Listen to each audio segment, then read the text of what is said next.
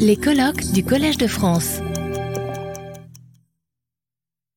Merci beaucoup Laurence euh, et merci pour, les mots de présentation et surtout merci pour cette invitation et merci également pour le pouvoir de séduction que tu exerces euh, sur moi en tant que juriste car je ne suis pas juriste de, formation mais, philosophe et je suis euh, extrêmement bien dans ce milieu des, juristes, pas seulement des internationalistes, mais aujourd'hui des internationalistes euh, pour la maîtrise des concepts et la maîtrise du langage. En fait, euh, je tenais à le dire avant de commencer. Euh, je vais vous parler assez rapidement de l'expérience qui est, à mon avis, emblématique de la, personnification juridique du, fleuve Wanganui, parce que je crois que lors, du vote de cette loi par le Parlement néo-zélandais en, mars 2017, euh, quand j'ai appris cette chose-là, vous voyez, je l'ai apprise euh, en profane, en fait. Alors, ça ne marche pas. Excusez-moi. Je n'arrive pas à manipuler cette. Euh, ça ne marche pas, donc je vais faire comme ça. D'accord.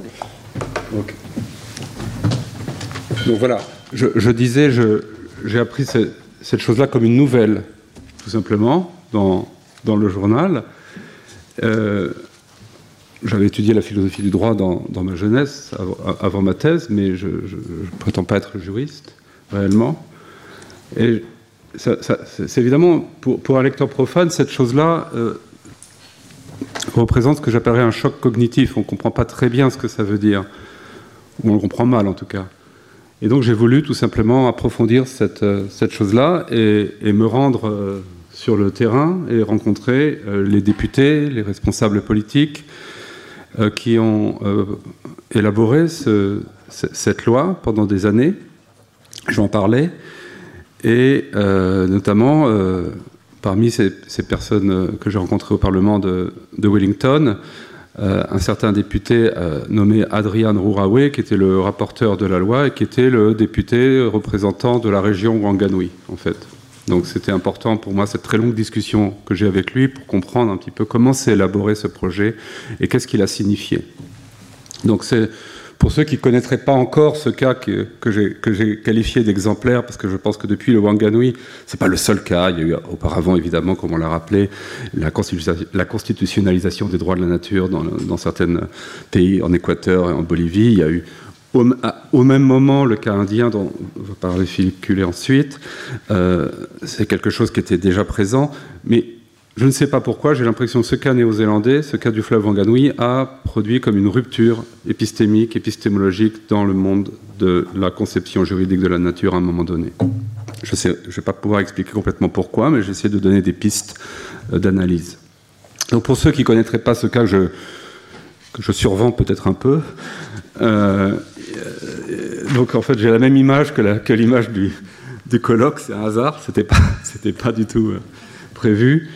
Et euh, vous voyez euh, où se situe, donc sur l'île Nord, euh, ce fleuve qui fait un peu moins de 200 km de long, qui part d'une région volcanique. C'est trois volcans qui, La source se trouve au, centre de, trois volcans. Il y a toutes sortes de légendes que je n'ai pas le temps de raconter autour de ces volcans autour de la naissance de ce fleuve si on commence aussi à rentrer dans la cosmogonie, c'est extrêmement intéressant, parce que d'autres étapes de mon, voyage m'ont évidemment amené sur les lieux. Je vais vous montrer quelques images, après tout.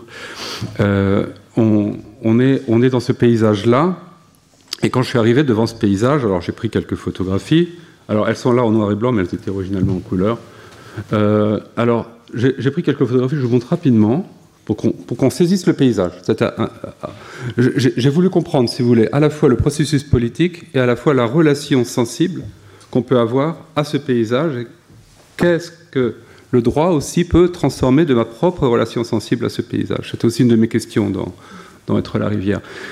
En un sens, j'étais à la fois fasciné et perturbé devant ce fleuve et je pense que c'est important parce que j'ai effectivement un point de vue non indigène sur ce fleuve, ça va de soi, euh, donc forcément, j'essaie de. Je, ne prétends pas être la rivière. La devise maori, c'est je suis la rivière, la rivière est moi, le fleuve est moi, je suis le fleuve. Euh, je me suis dit, mais jusqu'à quel point, euh, qu'est-ce que je fais là? Après tout, j'ai fait quand même 10 000 kilomètres. Hein. Donc, qu'est-ce que je fais là? Est-ce que je peux avoir une expérience subjective, moi aussi, par rapport à ce fleuve? Donc, j'ai commencé à l'étudier, à le voir, à le regarder c'est à la fois un processus sensible et un processus d'analyse juridique que j'ai essayé de mener. Et alors, pourquoi perturber? Parce que comme vous voyez, ça ne va pas de soi, ce paysage. Euh, il est boisé d'une manière, euh, sur cette photographie, d'une manière euh, étonnante, qui reflète en fait des processus de colonisation distincts, si on regarde bien. C'est-à-dire, en fait, les plantes qui sont là, les arbres qui sont là, ne sont pas les arbres d'origine, par exemple.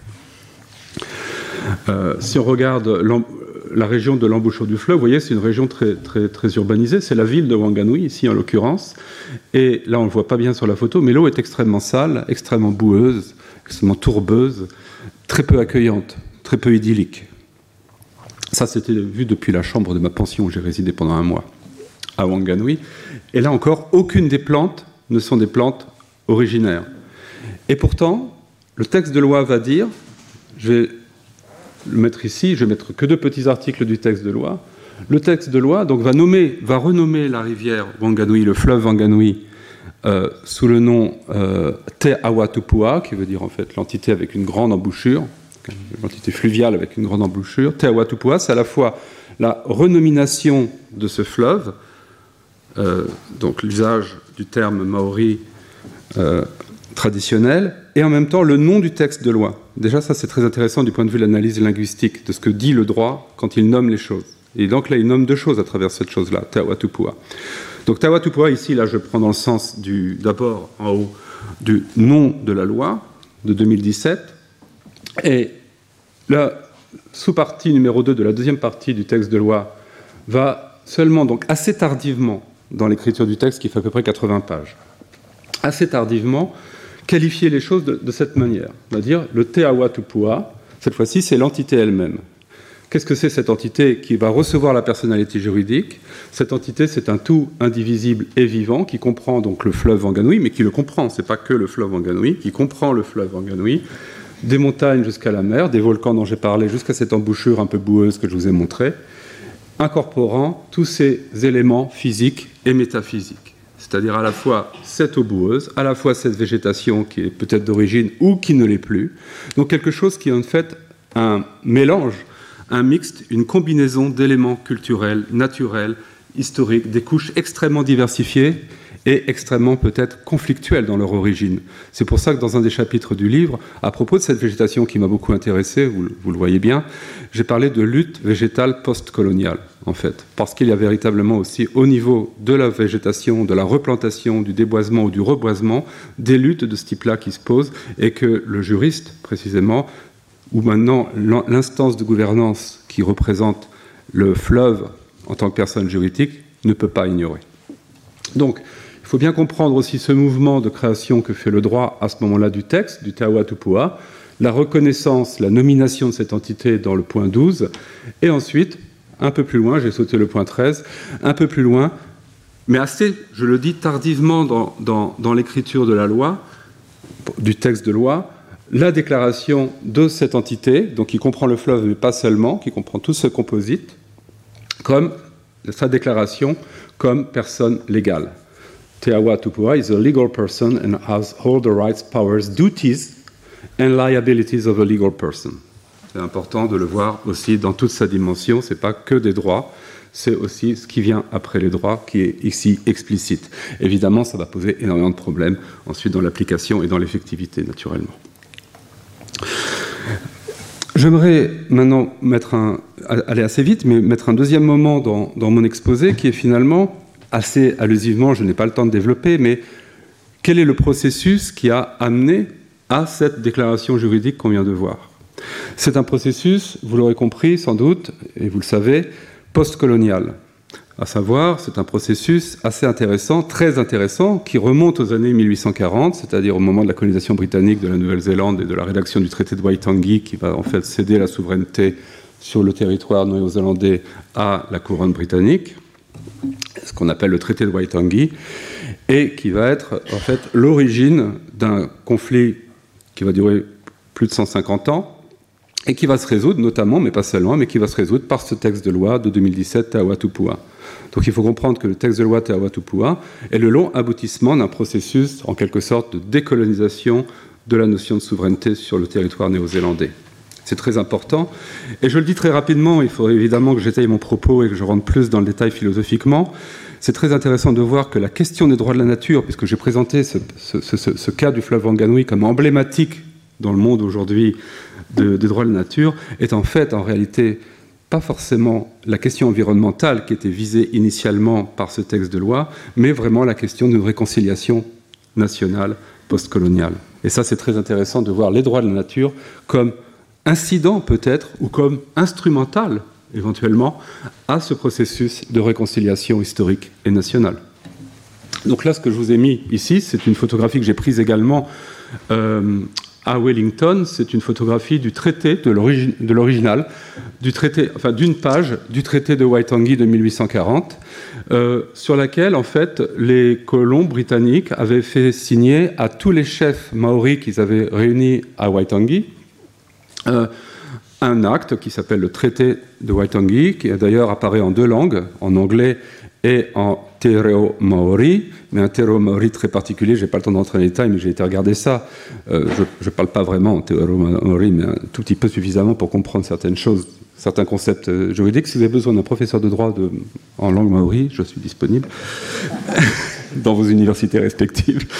Euh, donc, Te Teriti no Watangi, euh, vous voyez là, euh, c'est fascinant du point de vue de, l'écriture du droit ou de la création juridique, puisqu'en fait, ces chefs des tribus maoris, des iwi maoris, euh, n'écrivaient pas, n'écrivaient pas. Donc là, vous voyez, ils ont signé le traité avec la partie frontale de leur tatouage, qui représente, c'est ce que vous voyez sur, sur l'écran. Euh, et à côté de ça, le colon britannique, vous voyez, c'est toujours la même écriture, essaie de, transcrire le nom de la personne, euh, comme un état civil, j'en sais rien. Donc euh, on a cet acte-là qui engage en fait une perte de souveraineté, une perte aussi de de détention de propriété des terres et qui va amener, euh, au bout d'un moment, les, tribus maoris vont se rendre compte de ce qu'ils ont fait en, mettant leur signature sur ce, traité et va, commencer une série de, de luttes, de revendications. Je, je, passe vite parce que les guerres maoris sont extrêmement intéressantes en elles-mêmes mais je n'ai pas le temps de les développer, euh, qui va amener euh, à 1975 avec ce qu'on va appeler le tribunal de Waitangi, qui va justement être une espèce de tribunal un peu de réconciliation, de période euh, qui va durer de 1975 aux années 1990, où tous les griefs, les anciens griefs, qui datent de cette époque que vous, avez là, vont être rediscutés et vont éventuellement aboutir à un processus législatif de réconciliation et de réparation. Et la loi Te Awatupua de 2017 est issue de ce processus-là.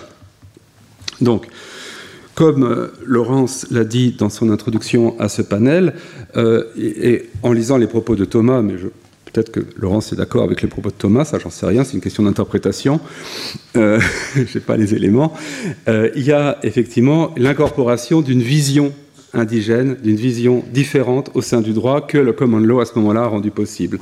Et donc la vision, une des visions qui est rendue possible, qui est, intériorisée à l'intérieur, dans le droit néo-zélandais à ce moment-là, c'est cette vision de, de, la montagne, de la rivière, de la terre, comme évidemment des choses qu'on rencontre dans beaucoup de revendications euh, indigènes, autochtones à travers le monde, pas partout, mais dans certains endroits du moins, comme source de bien-être spirituel, physique, intellectuel, de non-séparabilité entre l'entité humaine et l'entité non humaine, l'élément naturel lui-même, mais surtout, ce qui est très particulier au contexte maori, s'il faut rendre quelque chose d'un peu plus particulier dans ce contexte-là, c'est cette idée d'ancestralité, de lien ancestral entre la population et euh, l'élément naturel. Et ce qui m'a fait penser, et ça c'est une question provocatrice que j'avais posée notamment pas seulement à Andréane Rouraoui, le député, mais aussi à une euh, professeure d'université d'Auckland, princesse maori en l'occurrence, descendante de la royauté maori. Euh, et alors avec une, discipline intellectuelle, une discipline académique rare, puisqu'elle est anthropologue des rivières. Et donc j'ai été évidemment euh, dîner chez elle et lui poser plein de questions. C'était pas facile. Et je lui ai dit, mais quel est votre lien d'ancestralité avec les rivières Osez poser des questions comme ça. Euh, et là, elle m'a. Bon, c'était une longue, une longue réponse extrêmement intéressante. Elle était très, très, très surprise que je pose cette question-là. Mais je lui ai dit, parce que en plus, son mari était là, qui était juriste, lui. Euh, est-ce qu'il serait pas possible, est-ce qu'il n'aurait pas été possible, c'est une, question un peu provocatrice que je pose là, est-ce qu'il n'aurait pas été possible, au-delà de ce processus de réconciliation, d'avoir une autre stratégie juridique et finalement de concevoir votre relation à la nature dans le cadre de la loi de la famille? Bizarre, comme point de vue. Euh, après les travaux de Marie-Angèle Hermite, qui ont lancé en France ce grand débat profond euh, dans certains milieux des droits de la nature, en rapport avec les travaux du professeur au Collège de France d'Escola, on a beaucoup parlé d'animisme juridique. Euh, ce qui est très intéressant, c'est que si vous regardez la représentation des rivières dans l'art maori, cette chose-là, c'est la représentation du fleuve Wanganui. C'est le linteau d'une d'une maison commune euh, près de la rivière Wanganui. Donc c'est un animisme, si vous voulez, mais c'est un animisme abstrait. C'est pas figuratif.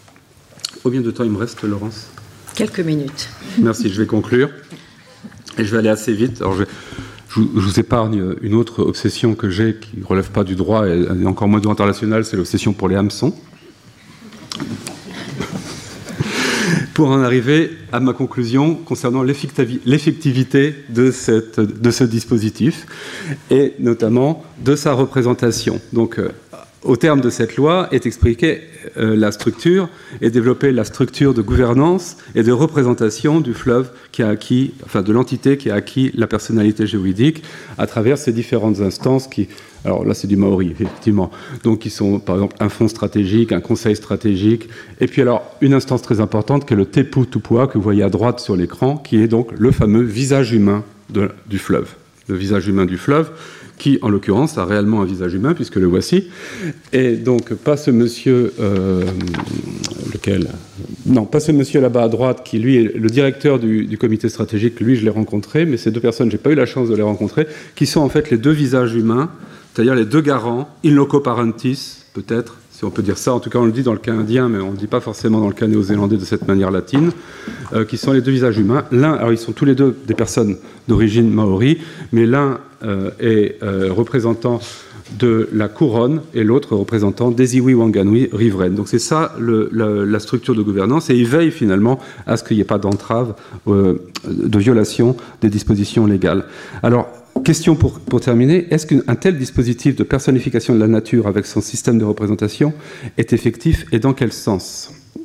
Je pense que oui, mais c'est une question un petit peu de principe, ma réponse. C'est une réponse de principe, parce que ce n'est pas évident. Si vous regardez, par exemple, la Constitution équatorienne, il y a eu, depuis 2010, environ une vingtaine de litiges environnementaux à ma connaissance, j'ai consulté euh, des juristes, euh, des avocats euh, équatoriens sur ce sujet-là, qui, donc il y a un usage effectif et des sanctions, pas toujours, pas systématiques, qui s'opèrent. Donc si l'effectivité, c'est ça, c'est-à-dire qu'en fait, il y a une loi, il y a un principe constitutionnel, on peut aller devant un tribunal au nom de la nature et établir des sanctions, dans ce cas-là, on, on, devrait dire, ici, c'est pas effectif, puisqu'il n'y a pas eu de sanctions, il n'y a pas eu de cas, il n'y a pas eu de violation.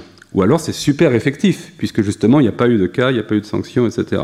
Alors donc je pense que ce n'est pas à ce niveau-là qu'on peut poser exactement la question de l'effectivité de cette chose-là, mais à la question précisément de la, comme, comme défini d'ailleurs, je pense, euh, Art, euh, dans The Concept of Law, une certaine notion d'effectivité qui est en fait l'acceptation acceptance of the legal framework. Et euh, il semble que plus dans le cas néo-zélandais que dans le cas équatorien, on a cette notion artienne d'effectivité qui est mise en œuvre, parce que précisément, ça a été aussi mis en place dans un long processus de réconciliation culturelle et d'ancrage cognitif, en réalité, de cette vision de la nature à travers le droit tel qu'elle a été posée. Je vais m'arrêter là, parce qu'après, je, je peux répondre à des questions, parce qu'après, il y a un autre niveau alors, je, dis juste une phrase. Il y a un autre niveau sur lequel peut se poser la question de l'effectivité, c'est finalement aussi a-t-on besoin des droits de la nature et sont-ils nécessaires? Euh, Sont-ils redondants par rapport au droit environnemental classique, qu'il soit national ou international euh, Et donc, est-il nécessaire? Moi, je pense que oui, pour des raisons très particulières, euh, y compris même quand on a dans le Code civil français une notion de préjudice écologique pur, je pense que néanmoins, ce n'est pas redondant nécessairement avec la possibilité de donner la personnalité juridique à, des entités naturelles, pour des raisons que je n'ai pas le temps d'évoquer, mais c'est ma position. En discussion particulière, je pourrais expliquer. Et certaines personnes pensent que non seulement ce n'est pas nécessaire, mais en plus ce n'est pas possible. Et ça, c'est très intéressant comme argument. C'est le cas, par exemple, de Visa Kurki, qui est un jeune philosophe du droit finlandais, dans un livre qui a quand même un peu d'importance, que j'ai mis là, Theory of Legal Personhood. Il dit qu'on ne peut pas pour des raisons foncièrement métaphysiques, attribuer la personnalité juridique à des entités de la nature. J'objecte à ces arguments. Je ne suis pas d'accord avec ces arguments. Je pense que, euh, justement, euh, on devrait être aujourd'hui dans cette question des droits de la nature dans une forme de dépassement du conditionnement métaphysique d'octroi de la personnalité juridique. Je m'arrêterai là. Merci beaucoup. Merci, merci beaucoup. Euh, je, retiendrai, et l'on reviendra sur cela, mais je, crois qu'il y a un aspect marquant que, tu as aussi souligné dans ton papier, c'est l'idée de réconciliation entre, euh, pour les populations autochtones avec une entité de la nature, mais en même temps, euh, la nature, c'est pas pour des raisons de protection de l'environnement que cette législation a été adoptée, mais pour des raisons de respect et de retour au respect des populations autochtones. Et donc euh, la question que j'aurais pour toi, et tu peux te préparer déjà, c'est de savoir est-ce qu'il y a quand même place pour la nature dans cette relation et quelle serait la place à lui accorder? Je reviens demain. Alors, euh, maintenant, nous allons entendre Philippe Cullet, euh, qui est professeur à l'Université de Londres, à SOAS, et qui est aussi professeur invité à National Law University Delhi, à New Delhi, et qui arrive d'ailleurs d'Inde. Il est arrivé hier. Voilà, Philippe, tu as la parole. Retrouvez tous les contenus du Collège de France sur www.colège-2-france.fr.